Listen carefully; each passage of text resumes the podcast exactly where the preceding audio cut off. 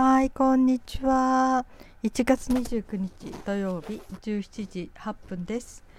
えー5時ですね。夕方の5時なのに外は真っ暗ですね。真っ暗っていうか濃い藍色というかほとんど夜ですね。うん。えー今明るいのは日本のどこなんでしょうね。うん。日の出早いんだったっけ？札幌っていうか北は遅いんだったっけ？どっちでしたっけね？うん。えー、あもうすぐ終わっちゃいますね。1月もね。33日あと2日ですか。これで12分の1が終わるわけですね。2022年のね。うん、えー自分の年齢を考えると4月で私は63になって、まあ、寿命平均寿命でいくとまだ20年生きるんですか。長いですね。なんか60還暦過ぎちゃうともう自分の人生終わったかなみたいな。いい意味でもねなんかもう、えー周りのことを考えて、えーそれらしく生きるということをやめてもうおばあさんだからもう何してもいいやみたいなそういう開き直りができるようになってきた気がしますね。あとはもう死ぬだけだし みたいなね、うん、だからすごい楽になったんですよ還暦過ぎてから。うん、ねもう嫁嫁だってまあ一応はねあるけどでもまあねぽっくりいく人もいるしね、うん、まあそういうリスクはちょっと増えていくわけでしょ？50過ぎたりするとね、うん、脳出血とかねくも膜下出血とかなんかいろいろとね出てきますよね。うん、まあね私はね、えー小学校1年から小学ん？高校3年まで同じクラスメートとずっといる学校にいたんですよ。まあ、カトリックだったのでね。ちょっと小さな学校で。でそこで、うん、クラスメートのねある人がね、えーあなたは、えーあえー、と昨日ね、うん、学校で次の日に昨日誰々さんが亡くなりましたって言ったらパッと私の顔が浮かぶんだって。だけど365年長生きしそうな気がするのもあなただって言われたんですね。なんか沼の底でずっと生き続ける魔女みたいな。そんなイメージもあるって言われてね、うん、寿命がね。ねどれぐらいあるのか知らないけど。うん、うん、私臨死体験って意識してる間はしたことないんですよね、うん、でもと生後6ヶ月の時に何度も心臓は止まってるんですね。心停止にはなってるんですよ肺炎の時に。でその時にこう心臓に刺激を与えることで私は何度も何度もあの心臓が動き出すということをしてるので、えー赤ちゃんの無意識の中で何回も臨死してるんじゃないんですかね。臨死って何だろう？うーん臨死体験ってどういうことなのかな？臨死と普通の死んじゃって既得みたいなのとは違うのかな？心停止は臨死っていうのかな？そこは分かんないですけどね、うん、もし心臓が止まることでなんか、うん、あの世の世界をなんか味わうことができるんだったら私は何度も見てるのかもしれないですね。うん。なんかね私のお友達ではねなんか臨死体験？うん。幽体離脱ができるというお友達がいますけどね、うん、あれは体質っていうこともあるしね。それちょっと興味持って調べたんですよ。あの幽体離脱って。そしたら幽体離脱をする方法っていう本が出てるみたいでね。その訓練によって幽体離脱ができるようになるという本でしたね。うん。まあいろんなトレーニング法が書かれてましたね。でその中でもう幽体離脱する瞬間っていうのはこう耳がキーンって痛くなってこうすごく揺れる体が気持ちが揺れる体が揺れるみたいなそれが耳がキーンと痛くなるっていうのが割といろんな人にこう同じこと言いますねあの幽体離脱する時の、えー合図じゃないけどこの瞬間にのにその耳がキーンって痛くなるっていうね。うんえー幽体離脱もし皆さんできたら何しますか何しますかって何でもできたらねそのなんかふーっとこうね魂が上に上がってきてなんか自分の体が下に見えてくるんでしょそしてそこである人はこう亡くなった人たちが迎えに来てくれててそこに一緒に行きましょうって誘われる人もいるし、まあ、いろんなこと言いますよね。ある人はこうすごく広々とした野原、うん、があってっていうね、うん、ああそうだ面白いこと思い出した。私ねこれんと前のポッドキャストでやったことがあるんだけどここのポッドキャストで初めてのことをしましょうか。えー、これはちょっと東洋が東洋心理的なものにちょっと裏付けがあるって言ってた人がいたけど、えー、皆さんの無意識の中のいろんなことをあれするこう、えー、心理ゲームです。では目の前に今林と森があったら皆さんはどちらに行きますか、まあ、それね答えを全部ちょっとメモに書いていくといいですよ。後で答えを言いますので。はい。森か林かどっちに行きますか？そして森をか林ねそのどっちか歩いていると目の前にパッと動物が飛び出してきました。その動物は何でしょうか？そしてもう少し行くともう一匹動物が飛び出してきました。さてこの動物は何ですか？そしてもう少し行くと、えー、井戸がありました。井戸のそばに桶があります。その桶に水は入ってますか？それとも、えー、入ってないですか？入ってたとしたら何分目かな？はいそれをちょっとイメージを書いてみてくださいね。はい、で次に歩いていくとこう道端に鍵が落ちていました。その鍵はどんな鍵ですか？落ちてる鍵ね、うん、その鍵の様子を言ってくださいね。錆びてるとかピカピカに光ってるとか何かいろいろそのイメージをちょっと言葉にしておいてください。で次に歩いていくと目の前に湖か沼か池がありました。何があったでしょう？この3つのうちにどれがあったでしょうか？うん。そしてもう少し歩いていくと、えー、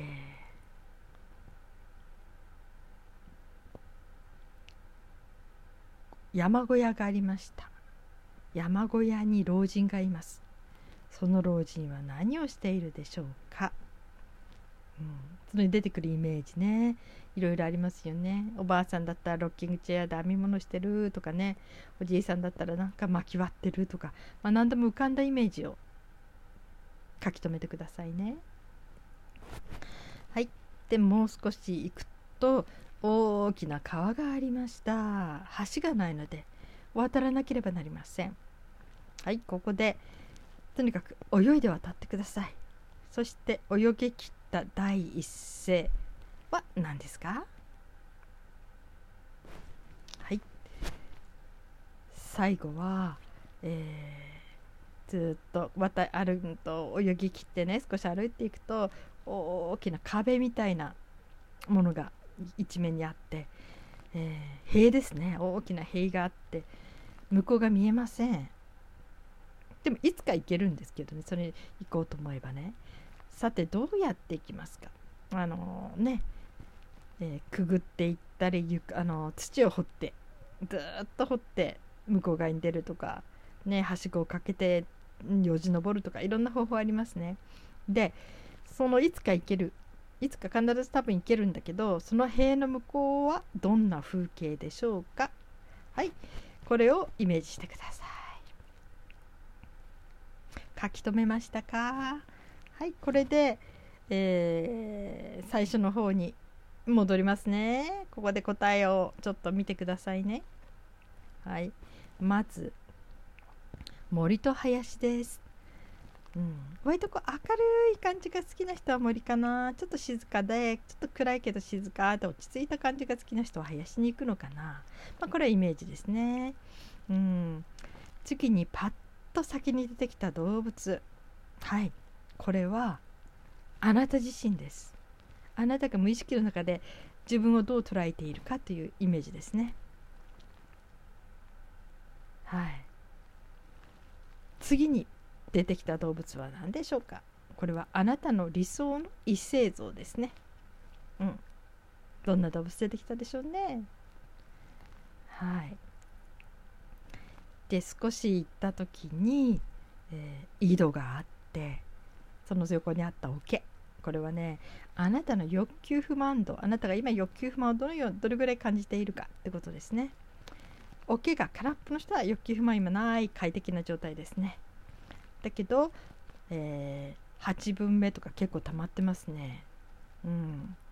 そのそのなんかな満杯の人はいっぱいって感じかな。そのね水の量お金に入ってる水の量でちょっと自分の欲求不満自分の中でのマックスと比べてどれぐらいそれが塞がってるかなとかいうのちょっと見てみてくださいね。はい。そして少し行ったら鍵が落ちてました。その鍵は何でしょう？どんな感じでしょう？これはねあなたの恋愛体験。要するにあなたが描く恋愛のイメージですね。うん。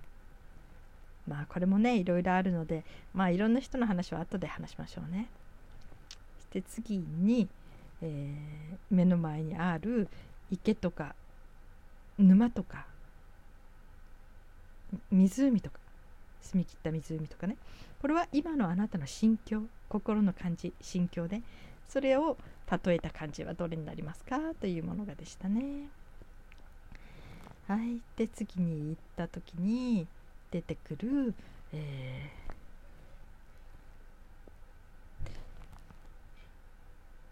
ー、山小屋にいる老人。これはあなたがうんイメージしている。自分の中でイメージしている、え無意識にね老後の自分の生活ですね。次に、えー、川。川がありました。これはね初体験性的な初体験の感想ですね。川を渡りきった後の言葉っていうのはね。うん。はい。後でみんなの意見もねみんなの感想も感想っていうかね言った言葉もちょっと、えー、シェアしますね。で最後いつか超えれる。けど今は見えない塀の向こうは何ですか？って言った時に向こうに見えるのはに描くものはあなたがイメージしている死後の世界です。うん、はい。この死後の世界どういうイメージしてますかね？はい。これでねいろんないろんな人がいたんで私ね大学生の時にこれ結構やってね、あのー、食事の時とかみんなで食べてる時とかね。喫茶店喫茶部みたいな談話室みたいな。でいろんな周りの人たちにやってみんなで面白がってましたね。まず最初に出てきた動物。まあ森と林は大体その人のイメージになんとなく雰囲気に合ってましたね。うん、なんか森を好みそうな人となんか林を好みそうな人ってああなんかイメージわかるみたいな。次に動物。自分はいろいろいましたね。犬とか言った人もいるし熊とか言った人もいるしね。うさぎとか鹿とかリスとかいましたね。うん。そして次に出てくる理想の異性像なんか鹿とか言った人もいるしね。うん。ライオンとか言った人もいるのかな。あとねウサギとかね小鳥とかね。うん。いろいろいましたね。で次にえー、行った井戸の中のねそばの水。うん、溢れてるって言ってる人がいてね みんな大体知ってたからもうその時にはねみんなでクスクスクスクス笑っちゃいましたねそれ聞いて。それからある人はね凍りついてるって言った人がいました。あのー、凍っちゃってて、えー、桶の水がもうそこに凍りついちゃってる。はあ。なんかすごく深刻さを感じましたね、うん、あと空っぽっていう人やらね1分目とか半分とかね。なんかそれぞれねなんか分かる気するなっていうのとえ？っていうちょっと意外な人といたりしてね。で次にその、えー、道に落ちてる鍵ですね。これはね、えー、赤サビ青サビみたいなボロボロになっちゃった感じの人とか恋愛で苦労したんでしょうね何度もね。それとか新品でピカピカ。この人はまあ初めての恋か。それとも何回かしてもいつもなんか両思いっていうかいつもなんか幸せウキウキみたいな。なんかその恋愛で傷ついてるっていうよりもそのなんかしてよかったとか恋愛素敵っていつもいつも思ってられる人じゃないかななんてイメージするんですけどね。うん。それからあとね目の前の風景まあその時の心境でしょうね。うん。まあその時環境的になんかね気持ちが暗い人はなんか沼のようなイメージ浮かべてるかもしれないし、うん、だから割とねその時の自分の状態をなんかえーってああ自分そうかもしれないってね。そういうのをちょっと認識することができて面白いですよ。はい。そして次ですね。次は、うん、何でしたっけねえー、っと山のこれもねまあ本当になんかどっかの動画かなんかに出てくるみたいなロッキングチェアだ編み物してるチェアだねうんやっぱり男性と女性じゃねちょっと違う感じがいろいろありましたねうん。なんかあんまりバラエティーなかったかな、うん、これは結構ねまあその時私がみんなにやった頃は大学生の時だからあんまり自分の老後についてイメージがはっきりしてなかったんじゃないかな。なんかオーソドックスというか割とうん。あのー、みんな似たかり寄ったりな感じの答えでしたね。うん。それからあとえー、川川を川を渡る川を渡るっていうのがこれは本当にえなんか爆笑という感じでみんなで楽しみましたね。もうみんな本当にねみんなもう大体知ってるような後でピョコッと来たちょっとアンラッキーな人がいてね。でそれみんなでその答え聞きながらなんか楽しんじゃって。後でその人も知るんだけど、うん、でね中にはいやその川川をねその人は渡れないって頑張るんです。絶対泳げない。泳げないって。何やっても泳げないって。もう最後の最後まで頑張り通しました。泳げない僕。って言うんですね、うん、結構ねハンサムでね結構素敵なね人なんだけど、うん、でもあなんかわかる気がするってそういうことができないんだな。っていうか未経験なんだなっていや本当に、えー、全然こう、え、そういうことがうん行動できなさそうみたいな。まあねまだ二十歳くらいですからね、うん、なんかみんなクスクスってしながら聞いてましたね、うん、それからねある女性はね「重たかった」って言ったんですよえっ？ってみんなびっくりして。そしたら「いやだって水の中で服着て泳ぐでしょ？もうその服が重くってね上がった時にああ重かった」っていうのが第一声。言われてなるほどとなんかそういうのもこうつながっていくななんてね思ったりね。うん。それからね人によってはいろいろと疲れたっていう人やら気持ちよかったっていう人やら私はやったって言いましたね。いや現実にどうだったか知りませんけど覚えてないですけど。まあそういうふうに言った。私はね、うん、で次に、えー、壁。いつか越えれる壁。これはね自分が描く死後の世界です。私は花園って言いました。ある人はね草原とかその都会のような街並みって言った人もいるし一番印象的だったのはね刑務所って言った人がいたんですね。塀の向こうは刑務所、うん、なんかその人はすごく、えー、自分に厳しい人なんでしょうかね。自分はこうダメなんだとかなんかいけないことばっかりあれしても自分なんてもう刑務所にでも入らなきゃダメなんだ。死後の世界はそういうとこにとらわれてしまうんだ。ぐらいなイメージを持ってたんでしょうかね。なんてね。なんかいろんな人のそういうものが見れて、えー、すごく感慨深かったです。それぞれに、うん、まあそういうものを今日話してみました。皆さんなんか面白く楽しめましたか？はい。まあなんか人が集まった時にねちょっと遊ぶ時に楽しいですよ。こういうのもね。うん。えー、今日はどのようにお過ごしになりましたか？はい、えー、お疲れ様でした。それでは今日も生きていてくださって本当にありがとうございました。また明日お目にかかりましょう